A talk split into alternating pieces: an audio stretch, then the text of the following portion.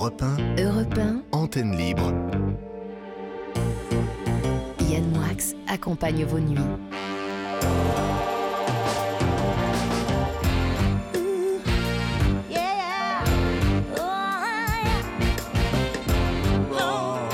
Bonsoir, oula. Il faut que je vous explique un truc. C'est que je succède à Lionel Rousseau à l'antenne et je sais pas comment il règle le son de son, de son casque. C'est très fort. Ah bah c'est que j'ai plus de tympan. Ouais. C'est Amis des tympans, bonsoir. Bonsoir. C'est l'antenne libre. Je vois Mathilde, Nicolas, Benoît, Yann qui était chez le coiffeur. Je te parle, Yann. Il n'entend pas. Il est sourd. hein. Dès qu'il dès qu'il va se faire couper les cheveux, il devient sourd. C'est étonnant. Et donc, vous êtes sur l'antenne libre et je vous rappelle que vous pouvez nous contacter, Mathilde, Nicolas, au 39 21 50 centimes par minute. Vous pouvez réagir au témoignage en envoyant un SMS au 739 21, commençant par le menu en majuscule, ou nous envoyer un mail à libreantenne at europe1.fr. Bonsoir Mathilde, ça va? Bonsoir Yann, ça va très bien et vous? Encore des problèmes de micro? Mais ça devient la marque de cette station. Non, non, Ça devient la marque de fabrique de Europe 1, non? Euh, non, pas du tout. Non, Les blancs. Non, c'est juste une latence dans le. Pourtant, pourtant là, euh, on se rapproche de la station. En fait, j'ai l'impression que plus on s'éloigne d'Europe 1, mieux est la connexion, et plus on se rapproche. En fait, quand on fait des émissions à 100 mètres ou qu'on les fait en studio, il y a des problèmes. Mais si on allait, par exemple, en Corée, on n'aurait aucun problème de connexion. C'est possible, C'est possible, hein Mm. c'est peut-être la Tour Eiffel, ça. peut-être, effectivement. Bon, euh, je vais me changer, je vais prendre ma Oui, parce douche. que euh, faut, faut dire quand même aux auditeurs que vous étiez un, un tout petit peu euh, sur le fil là ce soir. Mais je, je suis là à l'heure. Ah oui, c'est vrai, c'est vrai. Que je sois là 20, 20 minutes à l'avance ou une seconde à l'avance, c'est pareil. Non, j'étais chez des amis là. Euh, Ça s'est bien passé apparemment. Ouais, on a goûté un rhum assez fort et je ne supporte pas la rhum. Ah d'accord. Là, je vais prendre une douche et Oui. j'en reviens. Bah, Bon. Justement, je vais, je vais profiter de, de l'absence euh, de Yann pour euh, déroger à une petite règle. Au lieu de recommencer à saluer euh, tout le monde euh, sur du Francis Lay, j'aimerais euh, mettre une autre musique. C'est parti. Bonsoir à toutes et à tous. Vous l'aurez sûrement deviné ce soir, je vais vous parler d'un film qui a marqué mon adolescence et celle de beaucoup de personnes. La Boom, sortie en 1980 avec Sophie Marceau, Claude Brasseur et Brigitte Fosset. La maman de Vic Béreton s'était exprimée sur sa relation avec son mari de cinéma trois jours après la sortie du film. C'était au micro de Michel Pascal et ça s'est passé sur Europe 1 le 20 décembre 1980. Claude est un ami euh, de longue date. On a travaillé ensemble dans le même atelier d'acteurs. On a fait des improvisations ensemble, on s'est amusé ensemble. Et ça constituait déjà au départ une espèce de passé de, couple amical, si vous voulez. Bon, il n'y a jamais rien eu euh, de particulièrement amoureux entre nous, si ce n'est une espèce de confiance comme ça. Mais c'était intéressant d'avoir un rapport de longue date avec l'homme avec lequel justement j'allais être mariée depuis 13-14 ans, l'âge de notre fille.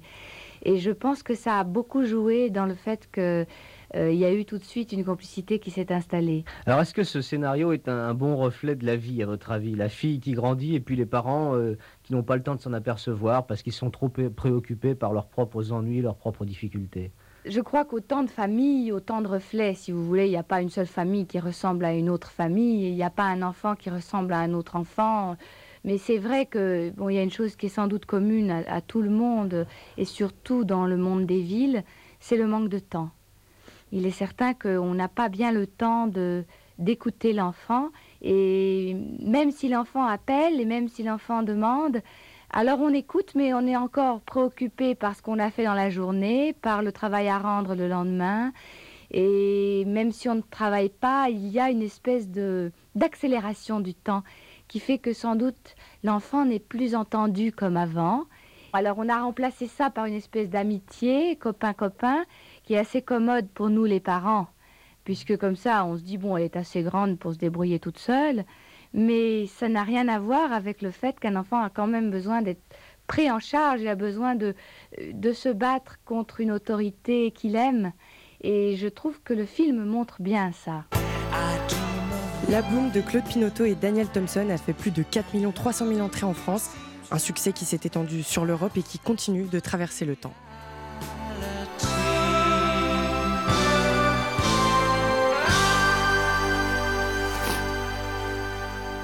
Vous avez déjà dansé un slow Mathilde Jamais, j'ai Ouais. jamais eu cette chance.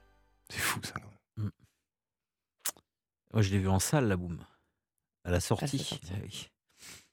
Euh, je suis pas resté jusqu'au bout, pour être honnête. non, mais c'est vrai. m'étonne pas de vous. Non, mais je. Bref. Ouais. Mais euh, bref. Oui, c'est c'est pas Non, quelque c'est chose pas- qui, va vous- non, qui non, vous a non. passionné. Non. Euh, par contre, la horde sauvage qui sortie la veille de, de sa Peking Page, j'ai les trois fois. Mais bon. Bon, ouais. Mais non, mais je dis pas que c'est un mauvais film. Je dis que je suis pas resté jusqu'au bout. La Boom 2, là, d'accord. Dans la Boom 2, il y a qui euh, Il y, a les- il y a Pierre Cosso avec Pierre Cosso. C'est ça. Pierre Cosso. Mais pourquoi vous me regardez comme des. Ben non, des- vous êtes enfarinés? Mais on, pas du tout. on vous regarde, on Non, vous mais- écoute. De quoi on pourrait parler là? Pourrait- Comment Qu'est-ce que vous avez pensé de l'émission d'hier avec Marc Lambron? Mais quoi? Alors, c'était c'était très bien. On a eu d'ailleurs je- de très bonnes réactions de la part de nos éditeurs qui étaient très intéressés par ce que Marc Lambron a dit. Mathilde? Bah, C'était une super table ronde et euh, en deuxième heure, euh, ça a été super sympa de d'être euh, accompagné d'Alexandre, Iwa, euh, Raphaël, euh, Delvolvé. C'est bien quand on chouette. rencontre des auditeurs euh, en fait euh, qui viennent comme ça sans téléphone dans la rue. Et euh, je pense que ça serait bien qu'on propose l'année prochaine comme émission une sorte de pop club comme ça. En plus, il paraît que le restaurant va s'appeler Podium. Oui. Donc on pourrait appeler ça Podium et on pourrait faire une sorte de podium. Euh, on demanderait à Lionel Rousseau de ça de se barrer et on pourrait prendre l'antenne, je sais pas, vers mais non mais vers 21h jusqu'à minuit. On arrête les foot. Sans personne les écoute. On, on fait foot. Au revoir. Et nous, on fait 21h minuit. Parce que euh, se coucher à 3h du matin, il y en a marre. On fait 21h minuit. Podium. Podium. Ça fait une sorte de pop club. De Pop Club. Le foot, plus personne n'en peut. Non mais, c'est- Nous, non, mais c'est on- l'over. on adore non, mais on adore l'équipe de Lionel. C'est pas du tout un truc, mais Oui, oui. si Lionel veut venir faire le pop club avec nous, le podium, il, il est, il est bienvenu. Et on arrête de parler de foot, c'est tout. Non mais moi, euh, j'adore le sport, j'adore pratiquer le sport. Ouais. J'aime pas l'écouter, j'aime Ouais. pas le regarder, et je trouve que c'est c'est des gens très sympathiques. euh, La bande de Lionel, on les croise, ils sont très conviviaux. Ah oui. On leur demanderait d'arrêter avec le foot et de parler d'autre chose. Ce seraient des gens heureux. Ils peuvent pas le savoir parce que leur psychologie est bloquée sur le ballon, mais peut-être. Et d'ailleurs, c'est pas vrai parce que je suis en train de lire un livre en ce moment, un roman Oui. d'un certain Laurent Rossignol, euh, qui est une sorte de chef-d'œuvre. C'est un livre autobiographique, c'est ça? Mais je sais pas, euh, LR, Laurent Rossignol, Lionel Rousseau, j'ai l'impression qu'il y a des ressemblances. Mathilde, qu'est-ce que vous en pensez? Vous avez reçu cet ouvrage? Non, pas du tout. bah, C'est très bien fait. Bah écoutez, je j'ai jamais eu euh, cet ouvrage. Et vous. Nicolas, vous avez. co- euh, Non, Non, j'ai pas, non, j'ai pas eu la chance de. Ah bah écoutez, moi je l'ai commandé euh, parce que j'ai mes infos.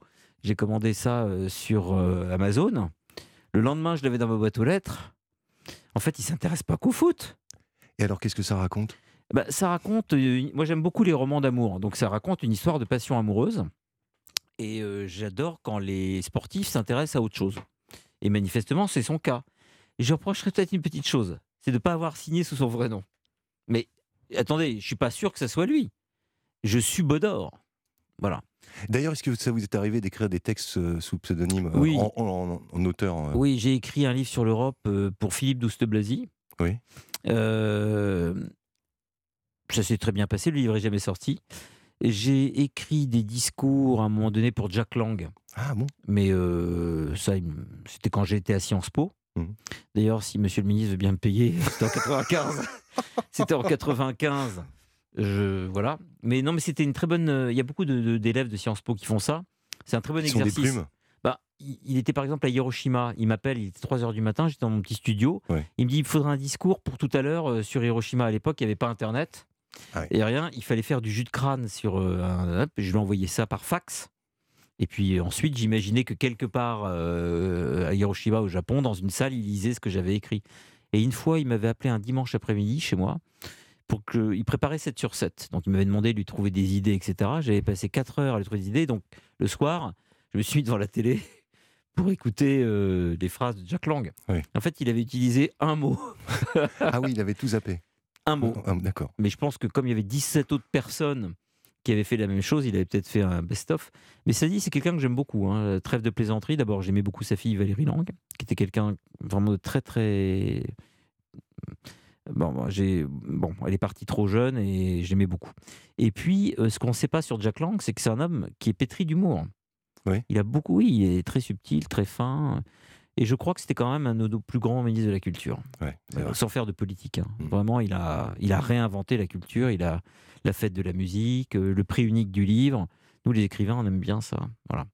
Donc, vous voyez, euh, ce que j'ai bien aimé avec Marc Lambron hier, c'est que on a parlé un peu de tout, de rien. C'était une sorte de, de magma. Très intéressant. Et alors, Mathilde, nous avons qui comme auditeur ce soir? Nous sommes en ligne avec Myriam. Oui. Bonsoir Myriam. Bonsoir, Bonsoir à. Myriam. Bonsoir. Comment ça va? Ça va Euh, alors, vous parlez d'un sujet, m'a dit Mathilde. Euh, il s'agit de la semaine européenne, je crois, de prévention d'information sur l'endométriose. Alors, C'est exact. j'aimerais euh, que vous nous expliquiez ce qu'est cette maladie, parce Oui. que, pour être très honnête avec vous, comme beaucoup d'auditeurs et d'auditrices, je pense, je n'en ai pas la moindre idée. Sérieusement Vous avez jamais entendu parler d'endométriose Non Non, mais Alors, écoutez, je ne vais pas faire le malin. Euh, Il y a des mots comme ça qu'on entend. On ne sait pas. Je ne suis pas médecin. Je n'ai pas été malade. euh, De, je n'ai pas souffert de cette maladie. Donc, si vous pouviez Mhm. nous expliquer en mots simples, je pourrais Ouais. aussi faire le malin, regarder sur mon téléphone et vous faire croire que je sais ce que c'est et être Ouais. spécialiste depuis 12 minutes de l'endométriose. non, mais ça existe hein, des gens. Je connais beaucoup de journalistes qui font ça. Mm, mm. Mais je préfère vous dire que je n'y connais rien, que vous nous expliquiez vous-même. D'accord. Ah ben, je vais vous expliquer ce que c'est. Alors, l'endométriose, ben, c'est une maladie, déjà. Euh, c'est une maladie gynécologique euh, qui touche environ une à deux femmes sur dix. Euh, alors, c'est une maladie, on ne connaît pas encore les origines.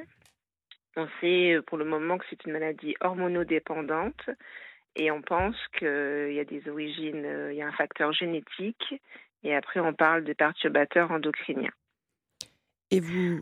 Oui, je vous laisse. euh, Et euh, Mathilde et Nicolas vont rester un peu là parce que c'est une- manifestement une, une maladie importante et grave. Et euh, comme c'est la semaine européenne de prévention, voilà, on va vous poser plusieurs questions tous les trois si ça vous dérange pas. D'accord, pas de souci. Merci beaucoup. Donc, euh, les principaux symptômes de cette maladie, c'est euh, ben, le premier symptôme, c'est les règles douloureuses. Donc, euh, sauf que ce symptôme-là, on l'a un peu banalisé, un peu beaucoup en fait. Donc, on, on a, on a eu tendance à toujours dire aux femmes qui ont mal pendant leur règle que c'était normal. Euh, sauf qu'il y a douleur et douleur, évidemment. Et en fait, euh, derrière ces, ces mots de, de ben, ces douleurs menstruelles, hein, derrière ces Mhm. mots pendant les règles, peut se cacher cette maladie. Donc c'est l'un des premiers symptômes, donc c'est vraiment les, les règles douloureuses. À partir de quel Euh, âge on peut la développer, cette maladie? Alors, à- alors à partir du moment où on a nos premières règles, on va dire à partir du moment où le cycle se fait, hein, euh, donc une jeune fille qui a tous les mois mal au ventre, Mhm. euh, ben, on peut s'interroger. Voilà. Après, euh, c'est une maladie qui est complexe parce qu'il y a plusieurs symptômes. Donc l'un des premiers, comme je viens de dire, c'est les règles douloureuses, douloureuses, pardon. Mais après, il y a d'autres symptômes comme euh, les douleurs euh, pendant les rapports, par exemple. Mhm. Les douleurs quand on va aux toilettes. Est-ce qu'il y a des saignements plus importants que. Ouais. Oui, aussi? D'accord. Ouais, c'est un, symptôme aussi. Les règles hémorragiques, c'est aussi un symptôme. Euh, donc euh, après les, les douleurs, donc, comme je viens de le dire, quand on va aux toilettes, aussi bien à la selle que quand on Mhm, fait mhm. pipi. Euh, Il y a aussi parfois des problèmes de transit. Donc euh, voilà, et après une infertilité. Sauf que, comme je l'ai dit, c'est une maladie complexe, c'est-à-dire que certaines femmes vont avoir un symptôme, euh, d'autres vont avoir plusieurs symptômes, Mhm. et il y a même des femmes qui ont aucun symptôme et qui se rendent compte en fait euh, qu'elles sont atteintes d'endométriose euh, parce qu'elles font des examens, par exemple, parce qu'elles n'arrivent pas à tomber enceinte, et là on va leur dire, bah oui, vous avez l'endométriose. Est-ce qu'on connaît les causes de cette maladie? Bah non, justement, Non. on ne connaît pas les causes. Euh, La recherche, elle, elle vient seulement de, de, de démarrer. Euh, donc on ne sait pas pourquoi certaines femmes ont l'endométriose, d'autres pas. Euh, donc comme je l'ai dit, euh, il parle d'un facteur génétique parce qu'on se rend compte que dans certaines familles, effectivement, euh, bah, c'est de mère en fille, ou alors on a une grand-mère ou une tante qui a, qui a souffert de ça, voilà. Sauf qu'à l'époque, on n'en parlait pas trop non plus, hein, on disait que c'était normal. Et après, on parle des perturbateurs endocriniens. Et Ouais. autre question, après je vais laisser Nicolas et Mathilde vous poser des questions, mais est-ce que ça pose des problèmes euh, pour les femmes enceintes? Est-ce qu'on peut en fait euh, avoir un enfant quand on souffre de cette maladie? Oui, bien sûr, et heureusement d'ailleurs, parce que c'est vrai que c'est c'est l'une des premières choses qu'on tombe quand on tape euh, endométriose sur euh, Internet, euh, on tombe sur le mot infertilité. Et non, il y a des femmes d'ailleurs qui, qui ont été diagnostiquées après plusieurs grossesses. Donc, donc voilà, il y a des femmes effectivement qui ont des problèmes d'infertilité, mais c'est vraiment c'est pas la majorité des femmes quoi. Donc on estime qu'entre 30 et 40% des femmes euh, atteints d'endométriose ont des difficultés à tomber enceinte, mais heureusement qu'on est en France et qu'on a une médecine euh, avec la procréation médicale assistée, par exemple, qui peut aider euh, ces femmes-là à avoir des enfants. voilà. Mathilde, Nicolas, vous avez des questions à poser à notre auditrice J'en ai une. Aujourd'hui, il n'existe pas de, de, réel traitement qui peut totalement guérir une femme de l'endométriose?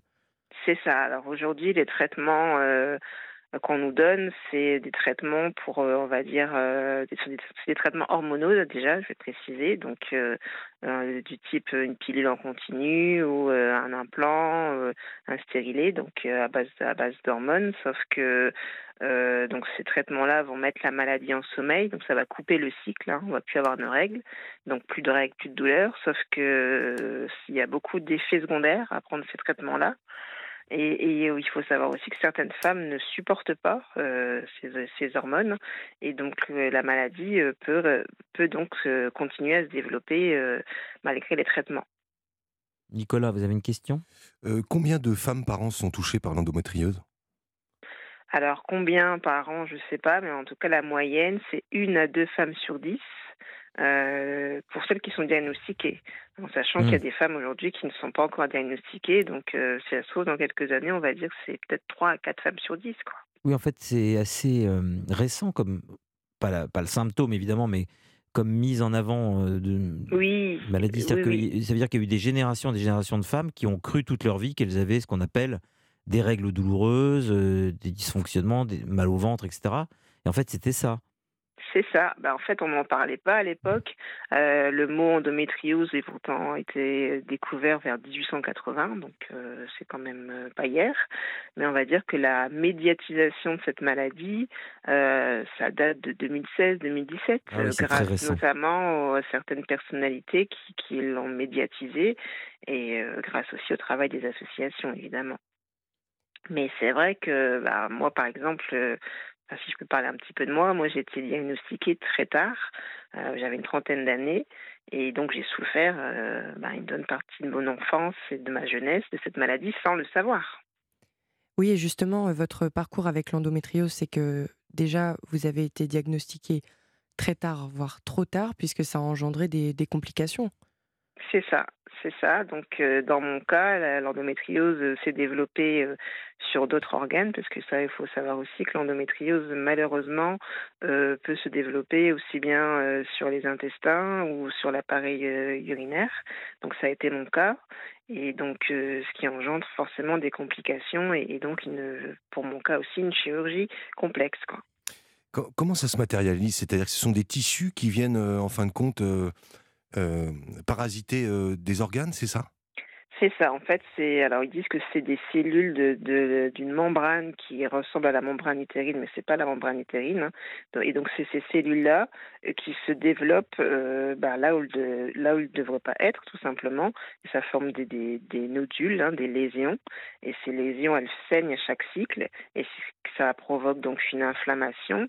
Et, donc ces lésions se développent donc d'abord au niveau de l'appareil gynécologique, mais le problème c'est que ça peut se développer ben, comme je viens de le dire, euh, au niveau de l'intestin, au niveau du vagin, de, des reins. Il y a même des femmes qui ont des, lésions au niveau euh, du diaphragme. Donc ça peut vraiment monter très haut et, provoquer ben, forcément des, complications, puisque quand on a des, des nodules, des kystes à des endroits qui, ben, qui ne devraient pas être, ben forcément ça, provoque de l'inflammation, des douleurs et, euh, des complications.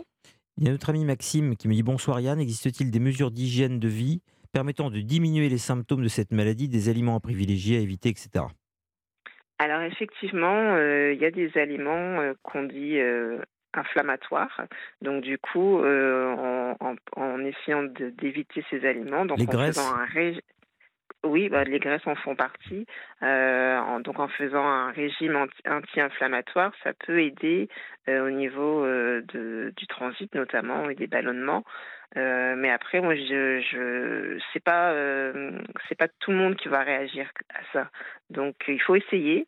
C'est vrai que certaines femmes, en, diminuant euh, certains aliments, en réduisant certains, certains aliments, ont vu des améliorations, mais c'est pas systématique non plus. Et après, tout ce qui est avoir une bonne hygiène de vie, ben oui, ça c'est vrai que d'avoir une activité sportive, d'avoir une alimentation variée, de privilégier certains aliments, certains oméga, effectivement, ça, ça ne peut être que bénéfique. et et voilà. Myriam, est-ce qu'il y a des causes psychosomatiques? Euh, Non, bah, c'est des causes. Non, des conséquences, je dirais plutôt. Mais mmh. des causes, ben non. Non, mais on est... par exemple, le stress, etc., est-ce que vous pensez que ça peut déclencher euh, ah oui, alors c'est vrai que si on, ben, comme le corps est déjà inflammé, euh, c'est vrai que si on, si on est stressé, ben, ça peut provoquer euh, ce qu'on appelle des crises d'endométriose. Mais euh, c'est pour ça que je dis que c'est plutôt une conséquence. Mais en fait, comme c'est une maladie hormonodépendante, mmh. une fois qu'on est diagnostiqué, ben, on sait que ben, ben on l'aura pour ben, malheureusement pour toute la vie. Alors après, on dit qu'on est tranquille à la ménopause. Euh, bah déjà, sauf que quand on a quand on a une vingtaine d'années ou une trentaine d'années, se dire qu'on doit attendre d'être ménopausé pour être tranquille, bon ben voilà. Et puis il faut savoir que si on a de l'endométriose, donc euh, qui touche d'autres organes, bah, être ménopausé, ça va, ça va pas changer grand chose au niveau des douleurs. Bien sûr. Et vous avez donc créé une association, hein, Endo Action. Oui, oui, c'est ça. Donc, euh, moi, quand j'ai été diagnostiquée, euh, j'ai rejoint le milieu associatif et c'est vrai que ça fait, ça m'a fait beaucoup de bien. Ça a été un peu thérapeutique même de, de pouvoir euh, rencontrer, parler avec des femmes qui ont la même maladie. Il y a déjà ce lien qui est fait.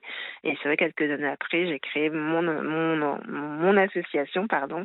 et donc, parce que j'ai aussi ce, cette envie de de faire évoluer les choses et euh, ça, ça aide euh, beaucoup de femmes et, euh, et j'essaye de, de, continuer parce que c'est important. il y a encore beaucoup de femmes qui sortent d'un rendez-vous, qui viennent de se faire diagnostiquer, qui ne savent pas vers qui s'orienter, qui ne savent pas quoi faire. Et donc, c'est bien de, de, pouvoir les aider, les orienter. Dans la boum, il parlait des règles, mais pas d'endométriose. Hein, oui. Mais euh, vous, parliez, vous, parliez, des crises euh, d'endométriose. Euh, c'est vrai que c'est une maladie que, qui, qui, nous suit au quotidien. Mais mmh pendant ces, ces, fameuses crises où les douleurs sont insupportables, ça peut devenir très handicapant pour, j'imagine, une adolescente qui doit aller au collège ou une femme qui doit aller au travail. c'est que... Ah bah, oui, ça, peut être très handicapant. Moi, je pense qu'on a peut-être euh, toutes, euh, tous connu une femme euh, ou une jeune fille à l'école ou qui quittait, enfin qui n'était pas là une fois par mois, on va dire. Et eh ben peut-être qu'elle était atteinte d'endométriose sans le savoir. Et c'est vrai que c'est pas normal de devoir entre guillemets se mettre en arrêt maladie ou ou devoir arrêter l'école parce qu'on a cette maladie. Sauf que ben on n'a pas le choix parce que les, les douleurs peuvent vraiment être très handicapantes et euh, donc euh, ça, ça, altère vraiment, euh, ça peut altérer vraiment le quotidien d'une femme. Est-ce que ça se transmet génétiquement? Alors il y a un facteur génétique, mais après c'est pas systématique mmh. non plus. Et alors comment est-ce qu'on peut vous aider? Alors il y a votre témoignage bien sûr, mais est-ce qu'on peut faire quelque chose de, en plus? Bah, je dirais euh, de d'en parler. Enfin, c'est les femmes qui, qui m'écoutent et qui euh, se reconnaissent dans les symptômes. Euh, parlez-en à votre médecin, parlez-en à votre gynécologue. Pour celles qui sont diagnostiquées, il faut pas avoir honte. C'est une maladie. voilà, on n'a pas choisi d'être malade. Rejoignez les associations parce que plus on sera nombreux à en parler, plus on pourra faire des actions et, et on a besoin d'être reconnu aussi, d'avoir un statut de, de, reconnaissance, parce que cette maladie, elle ne fait pas encore partie des affections longue durée, alors que, ben voilà, c'est une maladie chronique.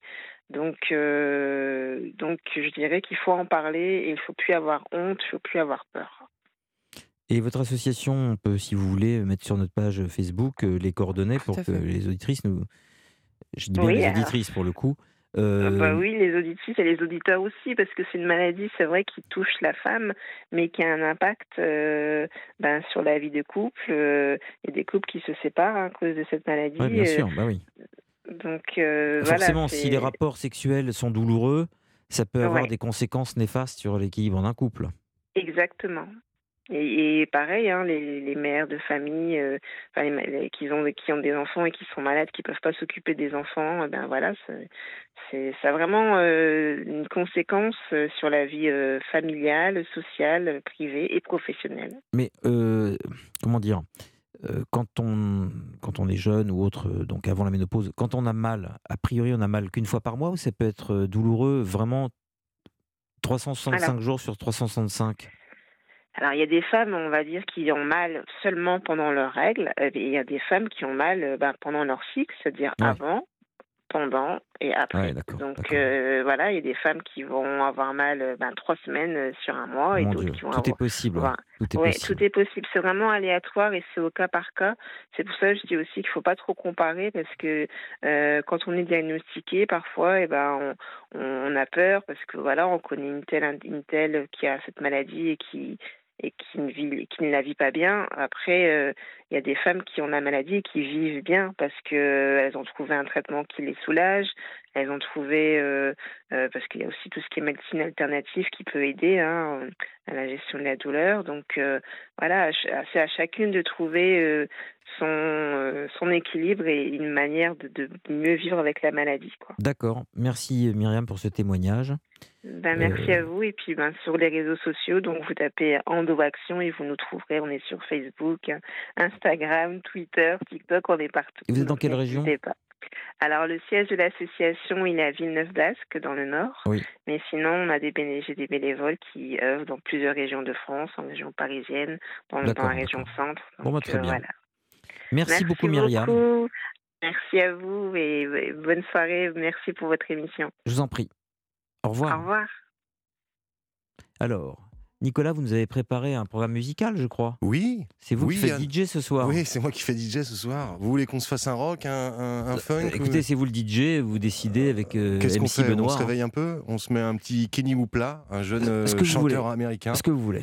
Eh ben écoute Benoît, euh, Kenny Hoopla, c'est parti.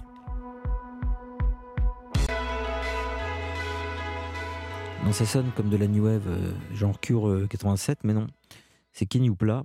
How will I rest in peace if I'm buried by a highway Et alors, je découvre ce soir grâce à Nicolas, et je vois que sur, euh, di- euh, sur euh, euh, Deezer, c'est un des morceaux les plus écoutés. Je vois qu'il y a eu 284 300 984 écoutes sur Shazam, pardon, et je ne connaissais pas. Donc, honte à moi, mais enfin, c'est. C'est vrai que c'est très bien, c'est incroyable. Je suis en ligne avec Elisabeth qui va nous donner des nouvelles de son alcoolisme. Oui, bonsoir. Comment ça va? Bah écoutez, moyennement bien. Oh zut, Bah oui, mais bon, voilà. qu'est-ce qui se passe? Euh, euh, J'ai rechuté il y a deux semaines, donc je suis de nouveau en cure. Mais Quel enfer ben, je dirais pas ça, je vois pas ça comme un enfer, parce que bon, il faut tenir bon. C'est vrai que ça a toujours été le cas, j'ai beaucoup plus dur à l'époque. Là, vous avez, Mais- euh, là vous, avez, vous avez pris des cachets Vous avez pris quelque chose? Non, pas du tout. D'accord. D'ac- Non, pas du tout. Euh, mais c'est vrai que ça devient long parfois. Euh, chaque fois rechuter, revenir, rechuter, revenir. Et, et voilà. Euh, comment est-ce que vous avez rechuté? Comment ça s'est passé? Écoutez, tout bêtement, lors d'une soirée, euh, euh, un ballet, euh, lors d'une soirée d'un ballet, et j'ai bêtement bu un verre de vin là-bas. Donc c'était même pas, social, on va dire. Ça ne m'était jamais arrivé, et pourtant là, oui. Donc j'ai pris les devants, j'ai bu trois jours. Euh, et ensuite, j'ai directement demandé à être euh, internée. J'ai eu de la chance parce qu'il faut savoir qu'en Belgique, les délais sont environ de trois mois. Et on m'a fait rentrer de suite.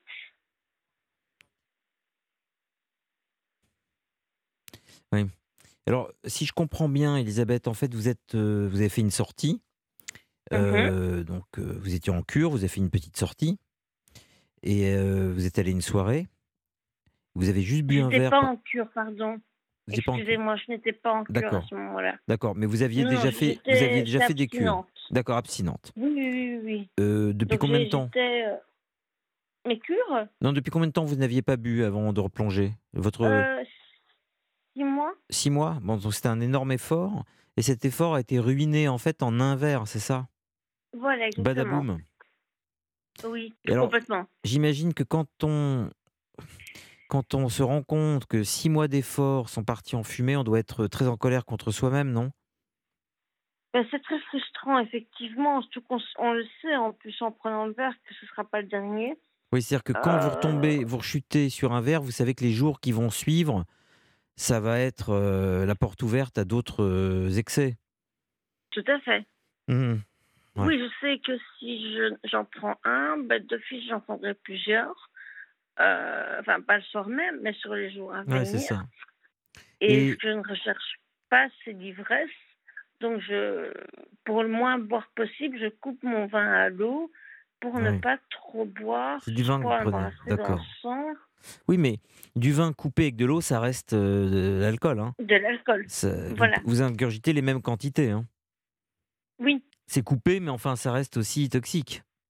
Mais je bois, ça me permet de boire deux verres au lieu de quatre, par exemple. Mhm. Mhm. Euh, c'est juste, retarder un tout petit peu le Oui, moment mais avant la de même chose. en hospitalisation. Hmm. Voilà. Mais ici, ce que j'aimerais bien travailler avec ma psychologue, Oui. c'est parce que il faut savoir qu'à la maison, je n'arrive pas à me retenir. Euh, quand je suis à la maison et que j'ai rechuté, euh, je, je n'arrive pas à me retenir en me disant ben voilà, j'ai rechuté, c'est pas grave. Maintenant, je, je, ne, re- je, je ne rebois plus. Vous avez 42 ans. Quand est-ce que vous avez commencé à sentir que ça commençait à pouvoir s'appeler de l'alcoolisme? À quel âge? Euh, il, y a, il y a 10 ans à peu près. Avant l'âge de 32 ans, euh, un verre de temps en temps, quoi. C'était déjà une bouteille de temps en temps, mais c'était tout à fait. Ah, une bouteille de temps en temps. Oui, mais c'était tout à fait vivable. Je Hmm. savais travailler, je savais vivre, je savais. Maintenant, si on remonte encore plus loin, j'ai pris des drogues très jeune aussi. Quel genre de drogue vous aviez pris? Drogue dure. L'héroïne? Non, Et tout sauf ça. Cocaïne? Exactement. LSD Oui, oui, oui, oui. Ah oui. Ça, je l'ai pris très jeune, je l'ai pris à de 14 à mes 18 ans. Du LSD, ouais. Ouais, j'ai un terrain pathologique. Euh, Parce que dans votre famille, Euh. les gens buvaient aussi déjà? Non, pas du tout. Pas du tout. Pas du tout. Et alors, là, euh, la- le sens de votre appel, c'était de Mhm. nous donner de vos nouvelles, en fait, parce qu'on vous avait déjà Oui, eu. mes nouvelles. oui. Et de dire que malgré tout que je sois en cure, voilà, je me porte pas mal. Euh, les choses se passent bien, ça avance. Votre Je mari est à vos côtés? refais- Il n'est pas à mes côtés aujourd'hui. Oui, mais il je veux dire, euh, dans la vie, je veux dire, dans la vie. Oui, tout à fait, tout à fait. Oui, tout à fait. Il me soutient toujours bien, ça, je suis très contente. Euh, J'ai pu rentrer aujourd'hui en plus, c'est d'autant plus agréable. Et, et non, et les nouvelles sont quand même bonnes. Je veux dire, chaque cure est un petit pas vers l'avenir et les cures s'espacent et, et c'est ça qui est agréable aussi. Je comprends. Voilà, c'est quand Bon, ben, même. euh, écoutez, chaque fois, on apprend des choses sur soi. on- oui, oui, mais euh, c'est vrai que c'est un, enfer pour se sortir de ça. C'est dur, oui. C'est dur. Oui. je, vous, je vous remercie de votre appel. Euh, ça me Merci fait plaisir d'avoir de vos nouvelles et puis vous nous rappelez quand vous le souhaitez. D'accord. Et vous, hein. savez, j'en profite pour vous avoir vous parler, mais en parler aussi aux autres. Vous savez que vous connaissez Patrick Sabatier? Euh, oui, Vous savez que Patrick Sabatier, qui était un animateur euh, clé et phare des années euh, 80 à la télévision, hein, oui, tout à fait. fait de la radio maintenant euh, depuis plusieurs années sur Europe 1, et Oui. qu'il fait une émission qui s'appelle L'invité en question le dimanche de 17h à 18h. D'accord. Il fait revivre euh, des temps forts de la vie d'un invité qu'il reçoit en compagnie en général de deux éditeurs. Donc il y a des Mhm. jeux, des révélations, des confidences, enfin, tout ça, hein, l'humour comme il sait faire. Et euh, vous pouvez jouer dans cette émission, l'invité en question, en laissant vos coordonnées au 39 21, 50 centimes par minute, et on vous rappelle. Et alors, il euh, va inviter le 12 mars Daniel Russo, Ah oui, d'accord. Le comédien Daniel Russo, qui joue dans une pièce qui Oui. s'appelle Albert et Charlie, au Théâtre Montparnasse à Paris Oui. en ce moment. Voilà. Non, je voulais vous le dire et le dire aussi à nos autres auditeurs. D'accord, bah écoutez, super. Voilà. Merci pour l'info. Donc écoutez Patrick Sabatier, si un jour vous avez un coup de mou, vous n'avez pas le moral, plutôt que de prendre un verre de vin, même coupé, vous écoutez Patrick Oui. Sabatier. Parce que lui, il n'est Ah pas bah coupé. merci pour l'information. On le coupe jamais, lui. C'est pas quelqu'un qu'on coupe, Patrick. Non, je ne crois pas, il a l'air très gentil. Ah, puis il est très gentil. Il est culte, hein Euh, est oui, culte. quand même. Bon, bah Quand voilà. même. Voilà. Eh bien, courage, écoutez, parce que vous êtes dans une période euh, vraiment, il va falloir en, en faire preuve de courage. Je vous embrasse très très fort. Merci. Nous allons écouter le prochain disque de Nicolas et puis prendre un autre, audit- un autre auditeur juste après. Au revoir.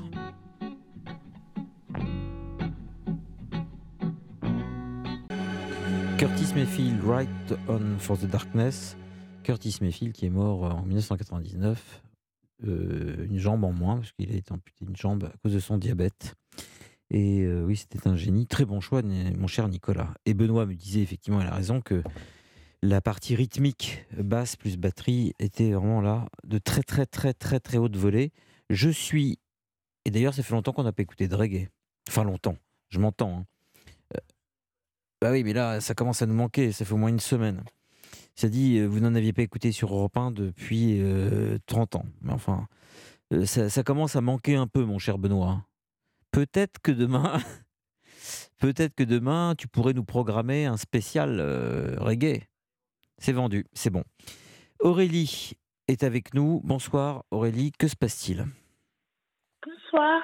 Euh, alors, je me présente, je m'appelle Aurélie. Je suis atteinte de la maladie de Lyme et des co-infections depuis 5 ans. Euh, je ne sais pas si vous connaissez la maladie de Lyme. Ah oui, oui, enfin, je ne l'ai pas eu, mais je, je sais ce que c'est, oui. D'accord. En fait, euh, bah, j'explique pour les auditeurs. La maladie de Lyme, c'est une maladie multisystémique infectieuse. Et en France, il y a un véritable problème sur cette maladie parce que le monde médical n'est pas d'accord. Il y a une partie qui estime que le Lyme chronique, euh, dont je souffre, parce que je suis en neuroborréliose, c'est tout ce qui est neurologique. Euh, pour eux, la forme chronique euh, n'existe pas. Je vous écoute.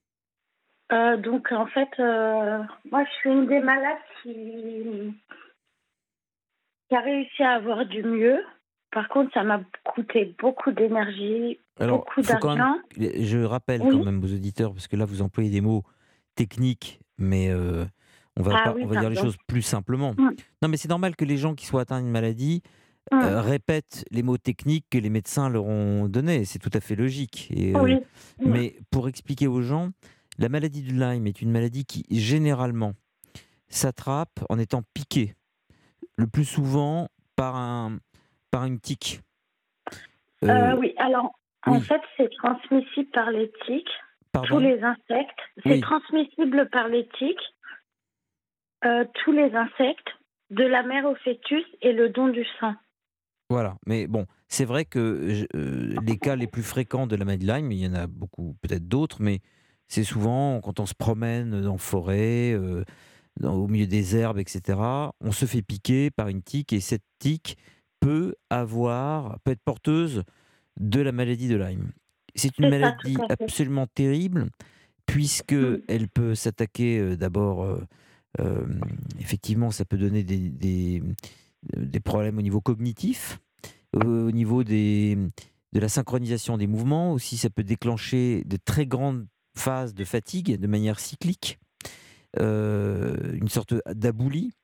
Et puis, euh, c'est vrai que ça peut donc s'attaquer au système nerveux.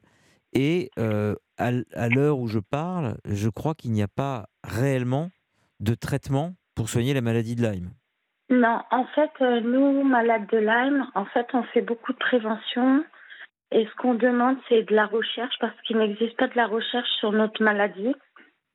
Les tests de dépistage en, France ne sont pas fiables. Bah, c'est pas facile à détecter, hein, en effet. Oui, c'est ça. Et effectivement, euh, il n'y a pas de traitement. Il existe des protocoles de soins, mais adaptés à chaque patient. C'est ça. C'est ça.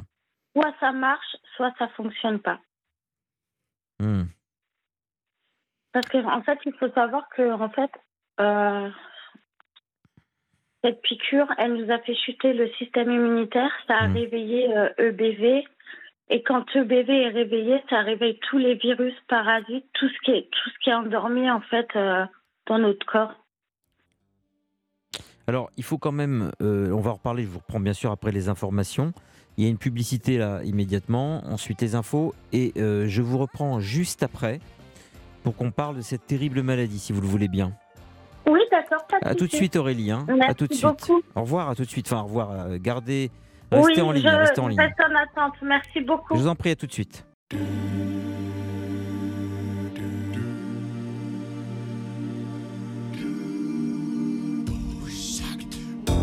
Europe 1, Europe 1, antenne libre.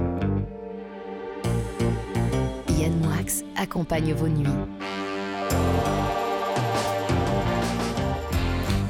L'antenne libre, nous allons reprendre notre auditrice Aurélie euh, dans quelques secondes, après la chronique Nicolas. Vous êtes en direct sur Europe 1, votre émission, l'antenne libre. Vous pouvez appeler Mathilde Nicolas au 39 21 50 centimes par minute et on vous rappelle, envoyer un SMS au 7 39 21 en commençant par le mot nuit tout en majuscule ou envoyer des mails à libreantenne at europe1.fr. En tout cas, vous êtes sur Europe 1 en direct. Et la chronique de l'homme qui préfère lire Baudelaire, Shakespeare et Maupassant plutôt que Laurent Rossignol va commencer. Bonsoir Yann, bonsoir à toutes et à tous.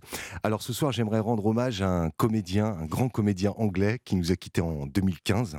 Il s'agit de Christopher Lee. Avec plus Ah. de 225 films à son actif, c'est l'un des acteurs britanniques les plus prolifiques. Et c'est en 1958 qu'il devient très populaire grâce à son interprétation légendaire du comte Dracula. Ce qui lui vaudra d'interpréter principalement des personnages inquiétants, alors, vers la fin de sa vie, Christopher Lee connut un regain de popularité en tournant sous la direction de réalisateurs comme Tim Burton, qui lui offrit un rôle dans Charlie ou la chocolaterie, ou encore Alice au pays des merveilles. Martin Scorsese fera également appel à lui pour jouer Monsieur l'Abysse dans Hugo Cabret. Et enfin, il marquera à nouveau les esprits en interprétant le magicien Saruman dans la trilogie du Seigneur des Anneaux. Alors, le reportage que je vous propose d'écouter maintenant, il date de- du 11 février 1966 et c'est un, entretien pardon, avec François Jouffa pour Europe 1. Christopher Lee, est-ce que vous êtes un homme méchant? Euh, à l'écran? Oui. En vie privée, j'espère que non. Vous avez un enfant, je vois un tout petit Lee. Oui, une fille de deux ans. Elle ne se rend pas compte que son père a joué des rôles tels que le comte de Dracula ou Frankenstein? Eh bien, un jour elle le saurait. J'espère qu'elle sera fière de son père. Vous pensez que les enfants doivent voir ce genre de film? Car aux États-Unis, en fait, les films d'horreur sont surtout destinés aux enfants. Alors, aux États-Unis, je sais bien parce que j'ai reçu des lettres des enfants âgés de 5, 6 qui m'ont écrit J'ai vu le Dracula trois, quatre fois, ça m'a beaucoup plu. Mais je crois à cet âge qu'on n'a pas beaucoup de peur, vous savez, parce qu'on ne comprend pas parfaitement ce qui se passe devant les yeux. Mais vous aimez beaucoup le film fantastique, le film d'horreur, ou vous jouez simplement ces rôles car on vous les demande? Tous les deux. Vous savez que j'aime pas le mot horreur, j'ai jamais aimé, je dis terreur, la peur, etc., le macabre. Je les appelle les fantaisies. J'aime toujours jouer dans ces films parce que c'est beaucoup plus intéressant pour le comédien de les faire avec euh, de la conviction. Mais dites-moi, dans tous ces films, vous avez votre visage déformé. Soit vous êtes un monstre tel Frankenstein avec de la boue sur le visage, du plastique ou de la colle, soit vous êtes le comte Dracula avec des dents très pointues, soit un nazi avec le visage totalement déformé et vitriolé. Vous avez déjà un visage très inquiétant. Vous êtes très grand et vous avez les dents très longues. Les dents canines, oui, un peu assez long, mais pas comme le comte Dracula. Euh, heureusement, je suis très grand, j'ai 1m94 à peu près, oui. Tous les comédiens, tous les metteurs en scène et les producteurs qui se sont intéressés aux films de terreur au début du cinéma sont devenus plus ou moins fous. On cite bien entendu l'exemple de Bela Lugosi qui se couchait tous les soirs dans un cercueil. Est-ce que vous sentez qu'un jour vous arriverez à cette sorte de névrose? Je ne crois pas, je ne crois pas. Je suis tout à fait normal, grâce à Dieu. Euh, J'ai entendu parler des histoires pareilles, comme vous m'avez raconté. Mais en cas de Boris Karloff, par exemple, qui est grand ami à moi, je le connais très bien, c'est un homme extrêmement normal, qui n'a pas de nerfs, pas du tout. Quel est le rôle qui vous a le plus intéressé? Rasputin. Naturellement, c'était le rôle le plus intéressant parce que c'est presque le premier des rôles qui appartient à l'histoire vraie. C'est un homme qui a vécu. Les autres sont des, des êtres de, de la- de fiction. Alors, comme vous avez pu l'entendre, Christopher Lee parlait parfaitement le français, mais ce n'est pas la seule langue qu'il maîtrisait, puisqu'il parlait également allemand, italien, russe, espagnol, suédois, hébreu et grec. Il était euh, hyperglotte, comme ils disent à l'époque. Ah oui, c'est sûr euh, que ça nous change de certains acteurs français dont je ne vais pas citer le nom. hein. Oui, non. Mais euh. Et à noter également que, que Christopher Lee a été anobli par la reine d'Angleterre en 2009, devenant ainsi Sir Christopher Lee. D'ailleurs, euh, je disais que Arthur Muriot était très jeune. Oui. Mais François Jouffa, en 1966, il avait 23 ans. Oui, c'est vrai. C'est vrai. Alors moi, ce qui me fascine dans les archives comme ça, c'est d'entendre les bruits de voitures derrière. Il y a des types de 1966 qui passent derrière en Mercedes, en deux chevaux, en Renault. Et entendre le bruit d'une voiture qui passe de 1966, c'est quelque chose d'envoûtant. Ça ramène dans le temps. Oui, parce qu'il y a une voiture qui passe. Donc ça, là, on est vraiment, euh, comme vous dites, vraiment dans le vrai passé. C'est pas des voix qui nous parlent avec euh, des petites intonations venues d'ailleurs. Parce que dans les voix, on sent bien euh, qu'on n'est pas en 2023. Par contre, une voiture qui passe, euh, ça a quelque chose d'extrêmement contemporain. hein. C'est-à-dire qu'on a l'impression de le vivre à l'instant où elle passe. Oui. C'est ça qui est troublant, les voitures qui passent dans les bandes sonores. Je le trouve, ou les petits bruits, hein, les oiseaux, euh, euh, les klaxons, euh, etc., les bruits de la rue. Vous avez raison. Il y a quelque chose de très fort, Mm. qu'on n'a pas à l'image, qu'on ne peut avoir qu'au son. Parce qu'à l'image, l'image, elle est forcément désuète. Vous voyez les, les costumes, la texture de l'image. C'est forcément daté. C'est forcément. Le son n'est jamais daté. Il y a les voix qui peuvent l'être, les intonations, mais pas les sons. Un oiseau de 1912 chante pareil. Non, mais c'est vrai. C'est vrai, c'est fou. ouais. Euh, alors qu'un chat de 1912, il a la même tête qu'un chat de 2023, mais la manière dont on l'a filmé, elle est datée.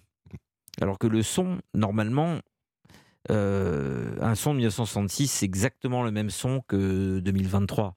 Ouais. Un bon son. Mm. C'est vrai. Euh, bon, c'est pour ça que la radio, c'est quand même émouvant. Et on a fait deux voyages dans le, dans le studio fantôme. Il est vrai que le deuxième, on avait un son un petit peu daté, mais euh, de 1955. Bah mais oui. mais le, le son Gainsbourg, euh, c'est un son parfaitement contemporain. À partir des années 60, le son est le même qu'aujourd'hui. Le son n'a plus bougé. Enfin, les techniciens me hurleraient dessus en Ouais, bah oui, mais évidemment, parce qu'effectivement, il, y a, je sais est devenu bien. beaucoup plus propre. euh, même si aujourd'hui on essaye de le salir à nouveau pour, Pour- voilà. pour, pour, euh, revenir en arrière en fin de compte. Mais disons quand même qu'on a l'impression de quelque chose de, de contemporain quand même. Ouais. Merci pour cette archive. J'ai promis à Aurélie de la reprendre en ligne, donc c'est ce que je vais faire. Ma chère Aurélie, nous Oui. parlions de la maladie de Lyme, qui est une maladie terrible, parce qu'elle brise des vies, elle Oui, gâche des journées. Et c'est une Mm. maladie qui est sournoise comme pas possible, parce que c'est une maladie qu'on attrape en allant jouer, en allant se promener, en faisant rien de mal, euh, comme beaucoup de maladies d'ailleurs. Mais là, c'est vraiment la maladie sournoise par excellence, parce qu'en plus, on peut se faire piquer par des tiques. Toutes n'ont pas le, ne possèdent pas le poison, si j'ose dire, le- la bactérie.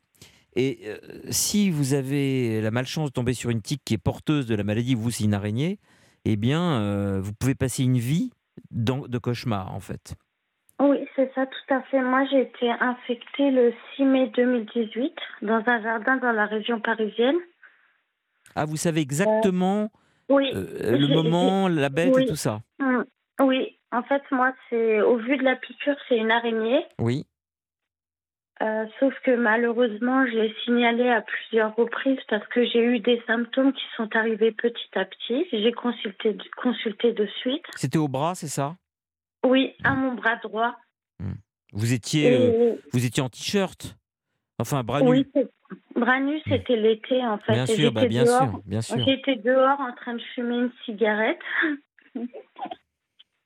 Et hum, j'ai vu la piqûre, j'ai désinfecté, mais comme après j'ai, je sentais bien, euh, bah, j'ai continué ma vie, sauf qu'un mois et demi après, j'ai eu un premier symptôme. Vous aviez Et complètement, après- vous aviez complètement oublié cette histoire de piqûre. Oui, mais après, quand j'ai. Mon premier symptôme, ça a été mal au bras, du coup, ça m'est revenu tout de suite.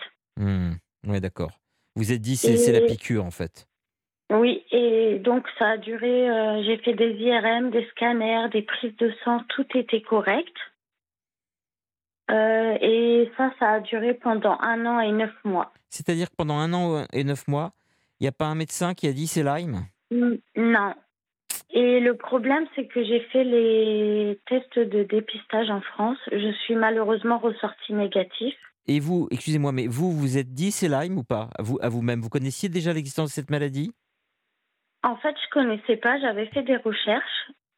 Et comme euh, mes tests de dépistage étaient revenus négatifs et que je savais pas qu'ils n'étaient pas fiables, eh ben moi, je suis passée à autre chose. Je me suis dit, bon, on va continuer les examens. Je dois avoir autre chose. Ouais, je comprends.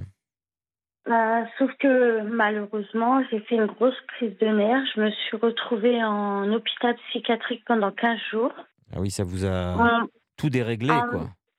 En mai 2018, euh, 19, pardon. En fait, mon cerveau, il a fait, il a bugué, il a dit stop, il a demandé à l'aide parce que ça pouvait plus durer comme ça. C'est-à-dire, il y avait une- d'une part la souffrance et d'autre part la, la souffrance d'être incomprise, Oui, c'est qui ça. vous rendait En fait, dingue, en fait.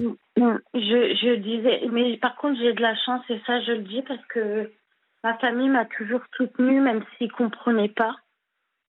Ils m'ont toujours soutenue dans mes démarches, dans mes examens, dans mes rendez-vous médicaux. Euh, ils m'ont toujours soutenue. Il n'y a pas un seul médecin Non. qui vous a dit que ça pouvait être Lyme? Non, en un an et neuf mois, il n'y a pas un seul médecin. Et quand je suis sortie d'hôpital psychiatrique, euh, il m'a dit, mais t'as pas de dépression parce qu'on m'avait diagnostiqué burn-out. Donc il m'a dit, t'as ni dépression ni burn-out. Non, en fait, vous ni avez. C'est le système nerveux qui a été atteint par la bestiole. C'est ça, tout à fait. Et donc là, quand je suis sortie de HP, j'ai fait énormément de recherches. Euh, sur Internet, j'ai contacté euh, beaucoup de monde et j'ai cherché l'un des meilleurs médecins et je suis partie à 500 km de chez moi et c'est là qu'il m'a diagnostiqué. Un des meilleurs médecins euh, spécialistes de ça ou un généraliste Non, spécialiste de la maladie de Lyme. Donc, vous aviez en fait regardé un peu sur Internet et vous étiez arrivé à la conclusion que ça pouvait être ça. Oui, ah oui, j'en étais sûre. C'est qu'en fait, c'est des- vous-même qui vous êtes diagnostiqué, ma chère Aurélie. ça. Oui, c'est ça. Oui, j'ai passé des, on va dire, euh, des nuits, des journées. Et là, vous vous êtes dit, c'est exactement ça que j'ai. Hmm. Hmm. Et du coup, je suis allée le voir et effectivement, je lui ai raconté mon histoire. Et il m'a dit, je vais vous aider, vous n'êtes pas folle. Et là, j'ai pleuré toutes les larmes de mon corps. Mais oui, parce que pour une fois, vous étiez comprise par quelqu'un. C'est ça. Hmm. C'est terrible de, de- euh, Ce qui est terrible, c'est d'avoir une maladie dont personne n'a l'air de savoir quoi elle retourne. Et en fait, on vous annonce que vous n'avez rien, que vous êtes juste un peu timbré, qu'on va vous mettre euh, un peu Oui, au repos, ça. parce que tout ça vient des nerfs et que Hmm. vous commencez à délirer, alors que vous, vous êtes dans une vraie souffrance physique et vous avez l'impression que personne ne peut la comprendre. Oui, tout à Et vous fait. êtes seul au monde, et ce qui vous a libéré, c'est d'avoir l'instinct de taper sur Internet, ce qu'il ne faut pas toujours faire. Il faut aller d'abord consulter, puis aller taper sur Internet. Oui. si-. Et là, vous vous êtes senti libéré parce que ça vous a mis sur la voie. Vous, allez, vous êtes allé voir un médecin, il, il a mis le nom sur votre souffrance, et là, vous vous êtes euh, enfin senti euh, soulagé d'un énorme poids. C'est ça, tout à fait. Par contre, moi, je- euh, bah, j'ai de la chance, j'ai un médecin traitant qui est super. Euh, il a jamais remis en cause ma souffrance.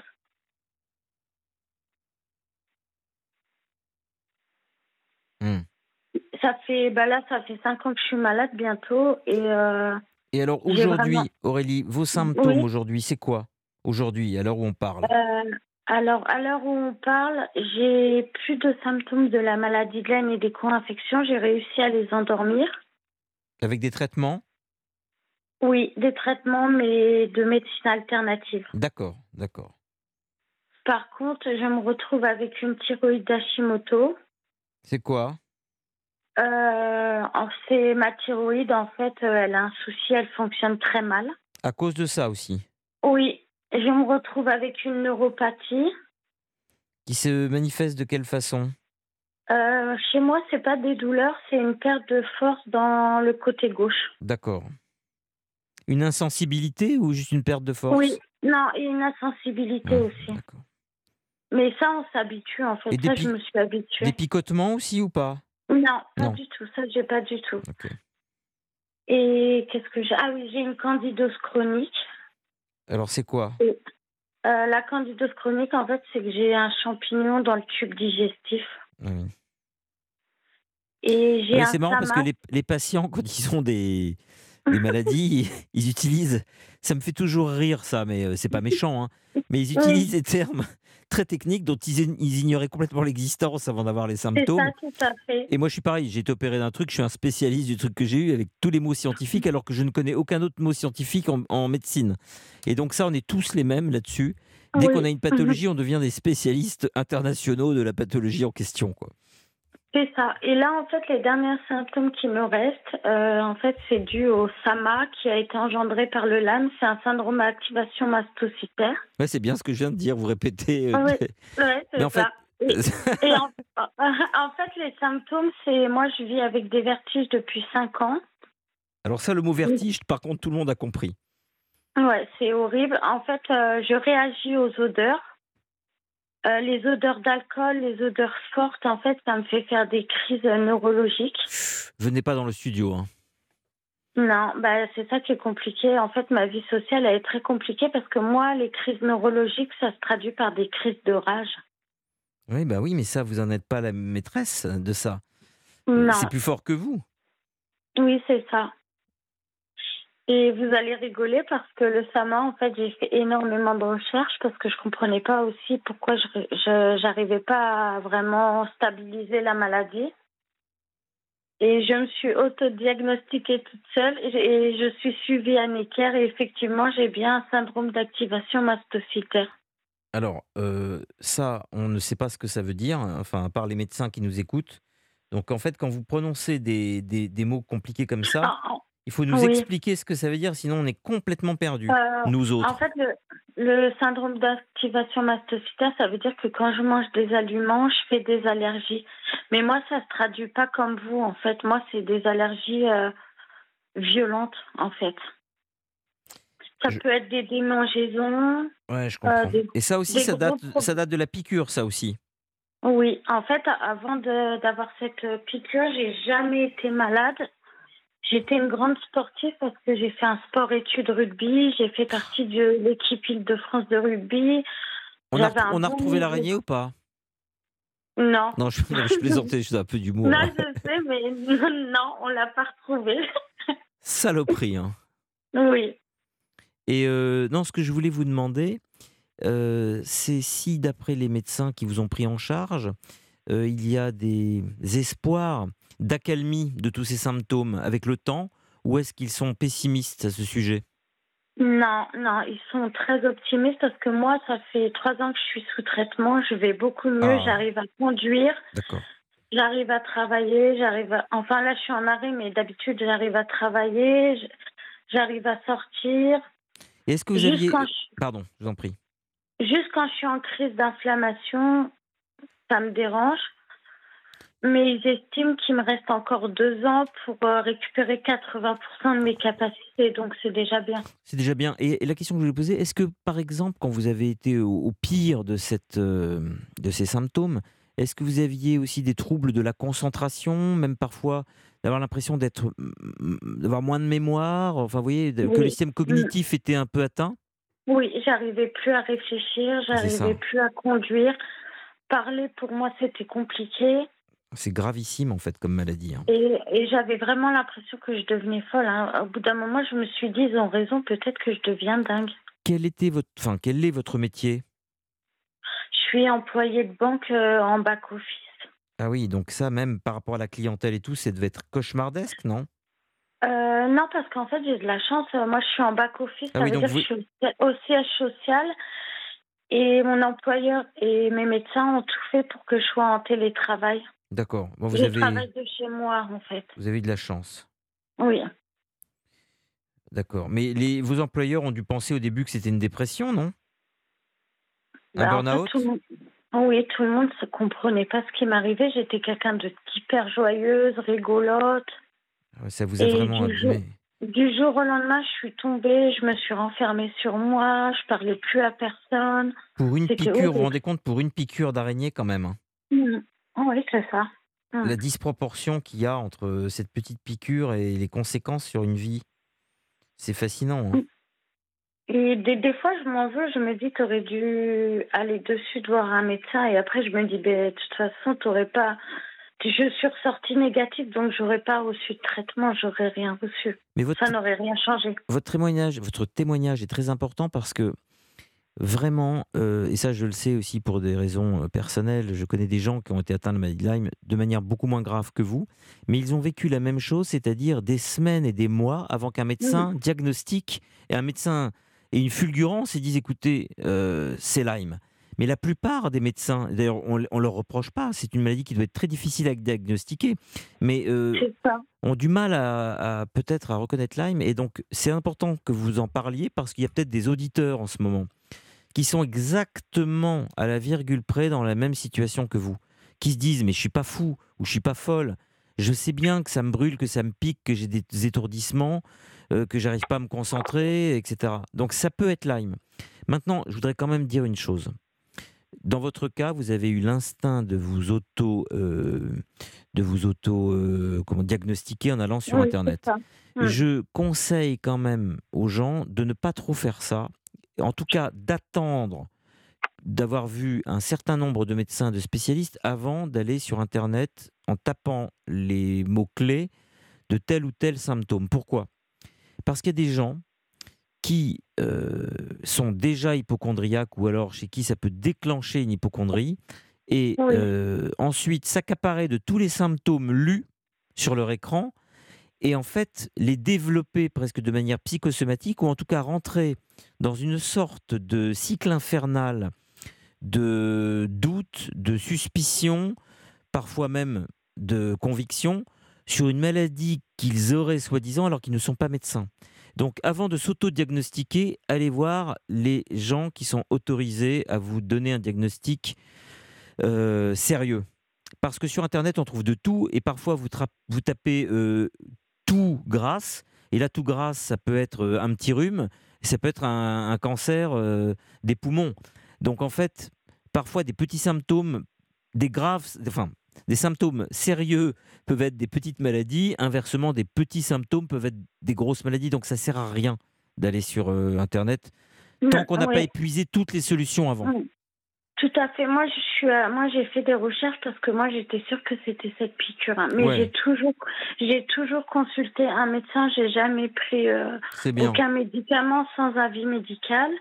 C'est bien. Et, et ben là, ben, j'en profite pour dire aux gens parce que je fais partie de l'association France Lyme et Lyme Event. Donc, euh, vous avez un tas d'informations et Eh ben, des on va-. Mathilde, on va la mettre sur. Facebook, cette association. France Lyme. Ah oui, je veux bien. Oui, oui, je veux bien. Ça peut aider parce que c'est vraiment des maladies compliquées, ça. Parce qu'en en fait, elle compte 800 symptômes en tout, cette maladie, et on l'appelle la grande imitatrice. Donc, il faut quand même trouver un médecin qui puisse vous diagnostiquer. D'accord.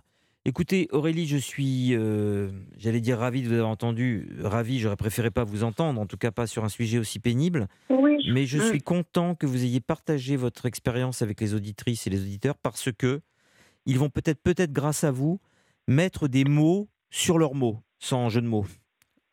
Euh, et je crois que vous pouvez ouvrir une brèche là ce soir. Donc merci de votre appel. C'est moi qui vous remercie. Et nous allons écouter un nouveau mo- morceau proposé par notre ami Nicolas.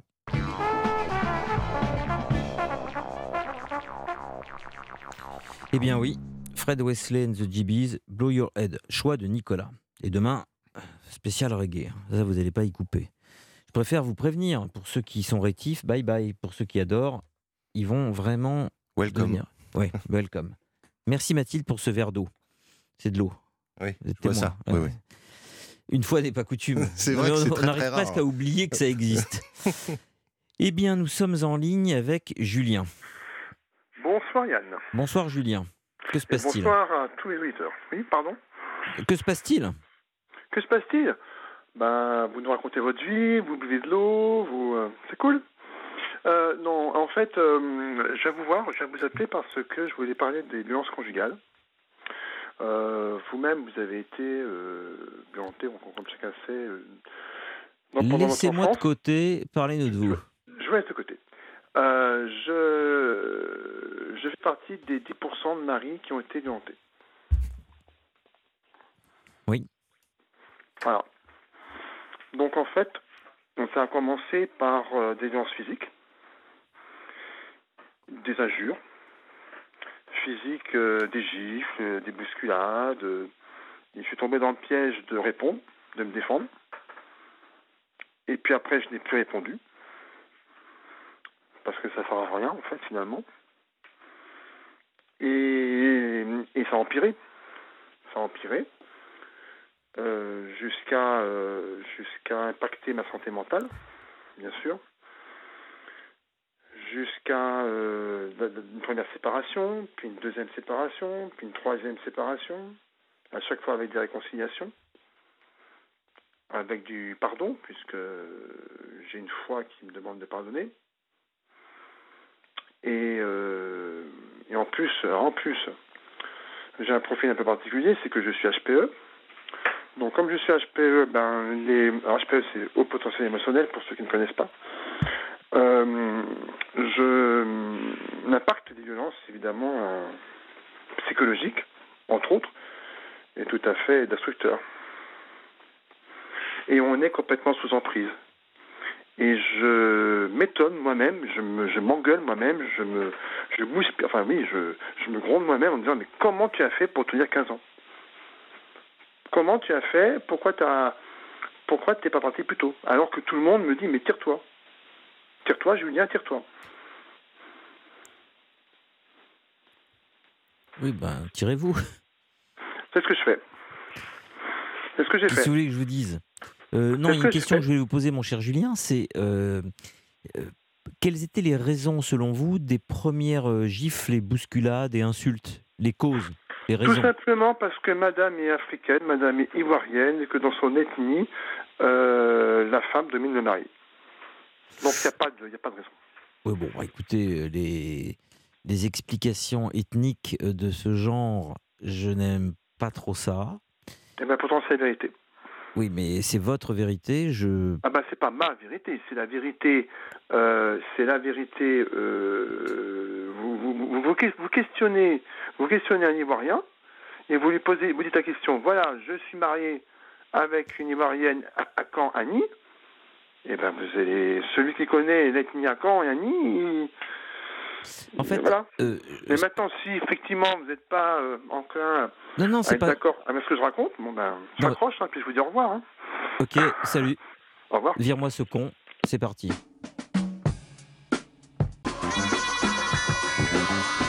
The Hunters, God Make Me Funky. Oui, je suis en ligne avec Adrien. Bonsoir Adrien. Ouais, bonsoir. Bonsoir Yann Moi. Au Moix, d'ailleurs, je sais toujours pas comment prononcer votre nom. Mhm. Comment prononcer votre nom, c'est Yann Moix, oui, c'est ça. Euh, J'avais un petit doute. Déjà, je suis très content de vous avoir au téléphone. Mhm. Hum, donc là, je vous avoue que j'ai été un petit peu pris de court parce que je regardais votre collègue Sonia Mabrouk sur France 2, euh, qui était interviewée par Léa Salamé. Et euh, donc là, j'ai entendu le téléphone sonner. Euh, je vous appelle en fait, alors je vous avoue que je suis un adepte des, des téléphoniques, j'en ai fait 5 ou 6 sur, sur Europe 1 avec vos, vos prédécesseuses, Sophie Peters, etc. Mais là en fait, j'avais envie de vous parler sérieusement, je suis dans un, dans un mood, dans un, dans un état d'esprit où j'ai envie de partager des, hum, des choses, voilà, des, Je vous en prie. en fait, je voulais parler cinéma. Euh, bon, disons que je n'ai pas forcément des, des références euh, très très pointues, mais euh, il s'avère que là, ces dernières semaines, j'ai eu l'occasion de voir à la suite quatre ou cinq films qui traitaient finalement du même du même sujet, qui qui, qui jouaient un peu sur le même ressort. C'était sur sur la diplomatie. Donc j'ai vu, euh, donc il y avait quoi? Il y avait euh, le dernier roi d'Écosse. Je sais, je sais pas si vous l'avez vu. Oui. Il y avait euh, diplomatie, donc là, bon, bah, je suppose que oui. Donc voilà, avec avec l'acteur danois, là, je sais plus comment il s'appelle, Hans. Celui-là, je ne l'ai pas vu. Ouais, donc en fait, c'est un, c'est un général suédois qui, lors de la Seconde Guerre mondiale, en fait, donc la Suède qui est un pays neutre, qui essaye de convaincre, qui arrive à s'incruster à l'hôtel Meurice, je crois, où est réfugié, enfin, où est euh, positionné euh, le général allemand qui, euh, qui garde Paris, quoi, et qui essaye coûte que coûte de le convaincre de ne pas détruire Paris. Et donc, au fur et à mesure, donc c'est un huis clos. C'était Scholtitz qui a permis à Paris de ne pas être de pas être détruit. Ouais, c'est ça. Bah, Mm. C'est un. C'est un, un général- Ouais, c'est ça en fait. Donc euh, c'est un, film qui retrace un petit peu cette. euh, Non, je l'ai pas vu. C'est un film de. Volker Stondorf. Je l'ai pas vu. hein. Oui, voilà. Ouais, je l'ai pas vu. C'est ça. Et euh, bon, franchement, je vous le recommande. En plus, il est assez court. Euh, bien que je suppose que vous ayez une patience à toute épreuve. Donc, euh, la longueur d'un film, c'est pas ce qui vous importe le plus. Mais donc voilà, il y a ça. Il y a forcément la liste de Schindler où il y a le personnage joué par donc comment il s'appelle Liam Neeson qui essaye de convaincre. Il y a une scène qui m'a marqué où donc il essaye de convaincre euh, l'acteur joué par euh, Ralph Fiennes. Donc là encore un général nazi euh, d'être un homme bon et qu'il valait mieux être un homme bon et, et aimer que d'être un homme craint et, respecté.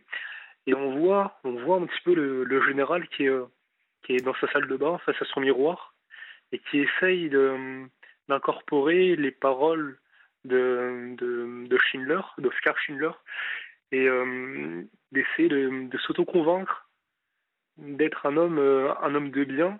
Il essaye, il essaye, et euh, il n'y arrive pas. Et puis on le revoit donc euh, trois, quatre minutes après dans le film en train de, en train de recommettre ses, ses horreurs. Donc là encore, euh, la tentative pour, euh, pour faire le bien, c'était par le biais de la diplomatie. Euh, Il y a un autre film aussi, donc là c'est toute autre époque, c'est L'homme au masque de fer. Euh, donc euh, où on voit euh, donc euh, Athos, Porthos, Aramis qui, euh, qui sont de mèche contre, contre Louis XIV, qu'ils estiment être un, un mauvais roi. Et il y a toujours donc ce fidèle d'Artagnan qui lui est tiraillé entre le fait de, de rester avec ses, ses compagnons d'armes Avec Jean Marais, je crois. euh, alors moi j'ai vu un autre qui est sorti plus tard, je pense, et plus de ma génération, c'est avec Leonardo DiCaprio Ah oui, oui, exact. et Gérard. Depardieu, forcément, qui est dans le rôle de, de Porthos. hein. et euh, donc voilà, en fait, c'est euh, on voit D'Artagnan qui euh, tout le long du film essaye, essaye, essaye vraiment de, de, faire changer la vie de son roi, d'essayer de le convaincre, d'être à ses côtés le plus possible, sans trop le brusquer, avec un peu de psychologie, d'essayer de, voilà de, le rendre meilleur plutôt que de, partir en révolution, en, en- comment dire, plutôt que de, de saccager, de saccager le de, mettre à feu à sang, essayer de se rapprocher de, la tête du pouvoir pour, euh, de manière bienveillante, mais aussi de, manière euh, stratégique, essayer de, convaincre la personne de changer. Il y a, aussi donc euh, le dernier roi d'Écosse où on voit un médecin donc écossais qui est envoyé au Rwanda parce que voilà il se plaisait pas trop chez lui hein, pour pour pour synthétiser. Et euh, il est ado- il est adopté quelque peu par par le, le dictateur en place euh, euh, rwandais ou en Ouganda je crois. En Ouganda il me semble. Qui qu'il prend sous son aile parce que c'est un bon médecin. Et euh, il se lie d'amitié et, sur- et au fur et à mesure du temps. Tiens. Allô du, du, du dictateur. Oui. Non, non, il y a une petite, un petit problème Ah, technique. merde. Non, c'est Ça, bon. c'est ma ligne téléphonique. J'ai un vieux Nokia euh, à clapper. euh. Voilà. Et, et donc, en fait, c'est c'est tout ce genre de, de film là où on voit donc euh, pour pour ce dernier là que j'ai que j'étais en- que j'étais en train de vous citer où on voit donc un, un médecin assez assez modeste essayer de convaincre son le dictateur du pays en question de, de devenir un homme bon et il essaie de le convaincre et moi ce que j'aime bien c'est voir les hommes méchants ou tout du moins qui qui font des actions méchantes. Parce que moi, je pense pas qu'il y ait des hommes méchants. Je pense qu'il y y a des hommes qui font des actions méchantes, mais qui sont pas méchants dans le fond. Et on voit essayer de le convaincre. Et euh, le mec est tellement, euh, donc le, dictateur est tellement euh, matrixé et au fur et à mesure du temps, par, par toutes les toutes les conneries qu'il a faites, tous les tous les tous ces, toutes ces dérives, tous ces délires que bah, finalement on a on a beau y faire et, et ça échoue. Donc, parfois ça réussit, parfois ça échoue. Ces tentatives de dialogue, de diplomatie. Et moi, je pense qu'actuellement, donc euh, tout ça, ça fait écho à, notre société actuelle où euh, justement on aurait besoin peut-être de, moins de moins gueuler, de moins de moins haïr ceux qui, détiennent, euh, enfin qui ont une idéologie différente de la nôtre, de moins haïr le pouvoir en place et plus d'essayer de- de- de- d'avoir de la compassion, de se mettre à sa place, parce que l'autre est l'autre et puis il a ses propres motivations. Par exemple, moi je suis pas macroniste, mais euh, je pense que Emmanuel Macron pense faire le bien à sa façon. Et donc euh, le fait de, vouloir euh, systématiquement aller, aller comment dire, se, rentrer dedans, aller à la castagne, au clash. Voit des, des petites piques lors des débats. Il faudrait faire preuve de plus de bienveillance de, de la part de, de ceux voilà, qui passent à la télévision, les chroniqueurs, les, les députés voilà, qui sont interviewés sur telle ou telle chaîne, que ce soit service public ou, ou, euh, ou euh, n'importe quelle chaîne. Voilà, c'est euh, la diplomatie, voilà, personnellement, Vous préférez, pour moi, c'est le vous, vous préférez faire des canulars, c'est plus, c'est plus soft, c'est plus, c'est moins agressif, c'est, c'est plus Ouais. courageux. Euh, J'en ai fait beaucoup et euh, je l'ai assumé, euh, comment dire, avec votre, comment dire, votre, votre, votre, la personne qui est euh, au standard. Moi, je suis passé quatre ou cinq fois et euh, c'est vrai que euh, ça a pu prendre de court euh, l'animateur ou l'animatrice en place. Donc il y avait, il y avait Saline Marin notamment et en fait c'était pour faire marrer des potes et ça a bien marché finalement parce que ça instaure une forme de de soulagement, le rire en fait, voilà, du moment que c'est léger et que C'était a quoi, pas de haine quoi dans le rire. canular? Il y a un jour où euh, je me faisais passer pour une mascotte du parc Spirou et où j'inventais euh, tout un tas d'aventures euh, délirantes euh, euh, que pouvait vivre une mascotte. euh. En gros, euh, ce sont des délires, des comment dire, des, petites blagues, des, des private jokes en fait, qui sont issus d'un forum qui a très mauvaise réputation à, à juste titre, à plus ou moins juste titre. Et en fait, euh, l'idée était de euh, comment dire, de de placer un maximum de références que seuls les membres de la communauté du forum pouvaient comprendre. Et euh, donc, du coup, ça, ça pouvait faire rire, etc. Et là, ce soir, je suis pas dans, ce, dans cet état d'esprit-là, parce que déjà, j'ai pas forcément envie de me griller, je l'ai suffisamment fait. Non, puis en plus, vous partez, Euh, du principe, vous partez du principe que je serais tombé dans le panneau. Vous n'en savez rien. Euh, Oui, peut-être, évidemment, enfin, éventuellement, mais je vais pas tenter. Je vais pas tenter parce que moi, je me suis dit que c'était une expérience inédite, étant donné que euh, vous êtes, euh, vous êtes, vous avez pas le même profil, et j'ai l'impression que la libre antenne n'a pas le même profil que que lorsque c'était euh, Saline Marin. Disons que c'est difficile de nous faire des canulars à nous, puisque on est, nous sommes nous-mêmes un canular. Donc, Oui, c'est ça. bah, c'est un peu voilà, ça en fait. si que C'est- si vous nous ça aviez fait un canular, vous seriez passé pour un con. Bah, ça, oui, ça, ça aurait fait un court-circuit en fait, parce que Non, c'est que émission. euh, vous, a- vous se- seriez, vous seriez passé pour le seul mec crédible de la soirée, le seul type intelligent. Certainement pas, c'est certainement pas mon ambition. Croyez-moi bien. Ça Justement, tombe- ça tombe du coup, bien. Bah voilà, mais c'est pour ça en fait. Fait- comment dire, passer pour un pitre ce soir, alors que justement euh, l'émission est décontractée. En fait, voilà, c'est le genre typique d'émission où il faut pas chercher en fait. Oui, c'est comme c'est comme l'entarteur, notre ami Noël Godin. Si Alors là, l'entarte j'ai un type plus drôle que lui, références. si l'en- si l'entarte un type plus drôle que lui, c'est lui qui a l'air d'un imbécile. Bah non, mais c'est ça, c'est pour ça qu'en fait, moi, je privilégie les quand les quand les émissions sont sont, sont plus. Je sais que vous êtes un, un animateur, enfin. C'est pas à l'esprit- la base animateur, je pense. C'est Mais, l'esprit euh, de sérieux, c'est l'esprit de sérieux que vous n'aimez pas en fait. Alors, j'aime. Bah, si, justement, j'aime bien. J'aime bien pour pouvoir euh, m'en amuser. Mais euh, j'aime aussi l'esprit détente, où là, en l'occurrence, euh, je suis plus en mode euh, farceur, mais où je me mets pleinement dans, dans le bain de l'émission. Donc là, en l'occurrence, j'ai rien à foutre de faire des canulars parce que j'en ai su- fait ça suffisamment fait. J'en ferai peut-être un, de Vous avez- quatre, vous avez mais quel euh, âge plus en semaine. Vous avez quel âge Euh, J'ai 27 ans, moi j'ai 27 ans. Bon, les canulars, normalement, on arrête à 26, mais bon. euh, Ouais, c'est ça. ouais. c'est vrai que. Non, non, mais je sais pas, mais il n'y a pas de. Je sais pas, je, me- je, me, je me sens là en- encore. Et c'est quoi votre travail C'est quoi votre travail? Vous faites, vous bossez dans quoi? Non, là je travaille pas en ce moment, Ah je suis, je au, au RSA. Ouais, Donc euh, le RSA, ça permet effectivement de rester chez soi, euh, faire des canulars. Non, pas C'est- c'est- forcément. C'est sympa comme pays, la France. On est sponsorisé pour pouvoir emmerder les gens qui font du trava- leur travail à peu près sérieusement. Je vous jette pas la pierre parce que des, des, des canulars téléphoniques, j'en ai fait et des très très très très gros et des beaucoup plus euh, violents à mon avis que ce que vous avez fait et, et- et des- souvent Ah, pas moi je drôles. cherche pas la violence. Oui, mais moi j'en ai fait des pas drôles, je l'avoue, quand j'avais 20 ans, j'ai fait des canulars vraiment pas drôles, Oh, d'autres beaucoup plus drôles et drôle, plus moi, légers. Ouais, ouais, ouais. Mais c'est vrai que quand c'est drôle, quand c'est léger, c'est-à-dire que quand Jean-Yves Lafesse oui. en fait, c'est à mourir de rire. Quand Bah c'est oui, bah méchant, justement, j'ai écouté une petite compilation il n'y a pas très longtemps avec l'extraterrestre euh, qui mange euh, qui mange la machine à laver là de chez la vieille dame, etc. Ouais, non, mais oui, bah, je, vous- je vous suis tout à fait, ouais. Euh, C'est-à-dire que ce qui fait la différence entre un bon canular et un mauvais, c'est- l'état d'esprit dans lequel il est fait. Euh, la, la- Oui. la méchanceté, la cruauté, euh, ça- en fait, c'est Je terrible. suis tout à fait d'accord. C'est humiliant pour celui qui fait le canular, pas pour celui qui tombe dedans. Et puis il faut rire avec. le- avec- Enfin, non, là j'étais prêt à dire il faut rire avec l'autre au lieu de rire de l'autre. Mais en fin de compte, euh, j'aurais été un petit peu hypocrite parce que je me rappelle de ce que je faisais. Euh, finalement, je riais peut-être un petit peu de, un petit peu de l'émission en fait, parce que en fait, je, je, je, je cherchais à. Puis il n'y a pas que moi, en fait, on est plusieurs bouts en train comme ça qui l'avons fait. On s'est dit tiens, il y a une radio libre, on va, en- on va en profiter.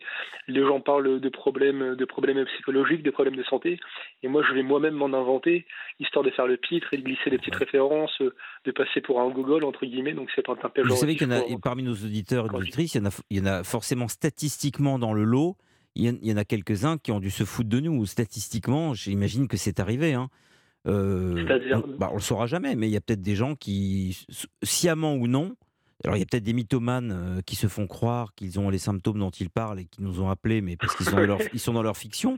Et je je suis pas sûr d'être passé à travers les gouttes. Il y a peut-être des gens qui m'ont tendu des pièges et qui doivent bien se marrer.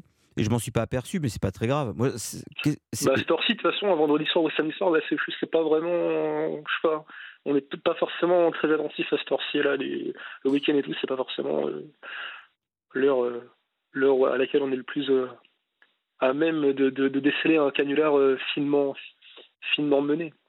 Donc là, je suis peut-être en train de vous en faire un, mais bon, a priori, non, je, je Alors, vous assure j'ai- que non. J'espère que les Si- autres si- étaient si- plus si drôles. c'était- hein. Si c'était le cas, on s'en fout. Non, c'est pas ça, c'est que j'espère que les autres étaient un peu plus réussis. Bah oui, non, mais attendez, est-ce que là, ça, ça a l'air d'être un canular? Si, à la rigueur, je peux, je peux sortir des, des fiches. Là, vous m'entendez marcher. J'ai un cahier, un cahier de canular, et je pourrais, je pourrais commencer à en faire. Mais là, du coup, ce serait plus intéressant parce que je vous aurais prévenu à l'avance. Oui. Et j'ai même pas encore prévenu mes potes parce que généralement, ce que je fais, c'est que je prévois. Ne les je prévenez pas, là, ils seraient, je pense, déçus par la prestation, sans, sans vouloir être euh, désagréable.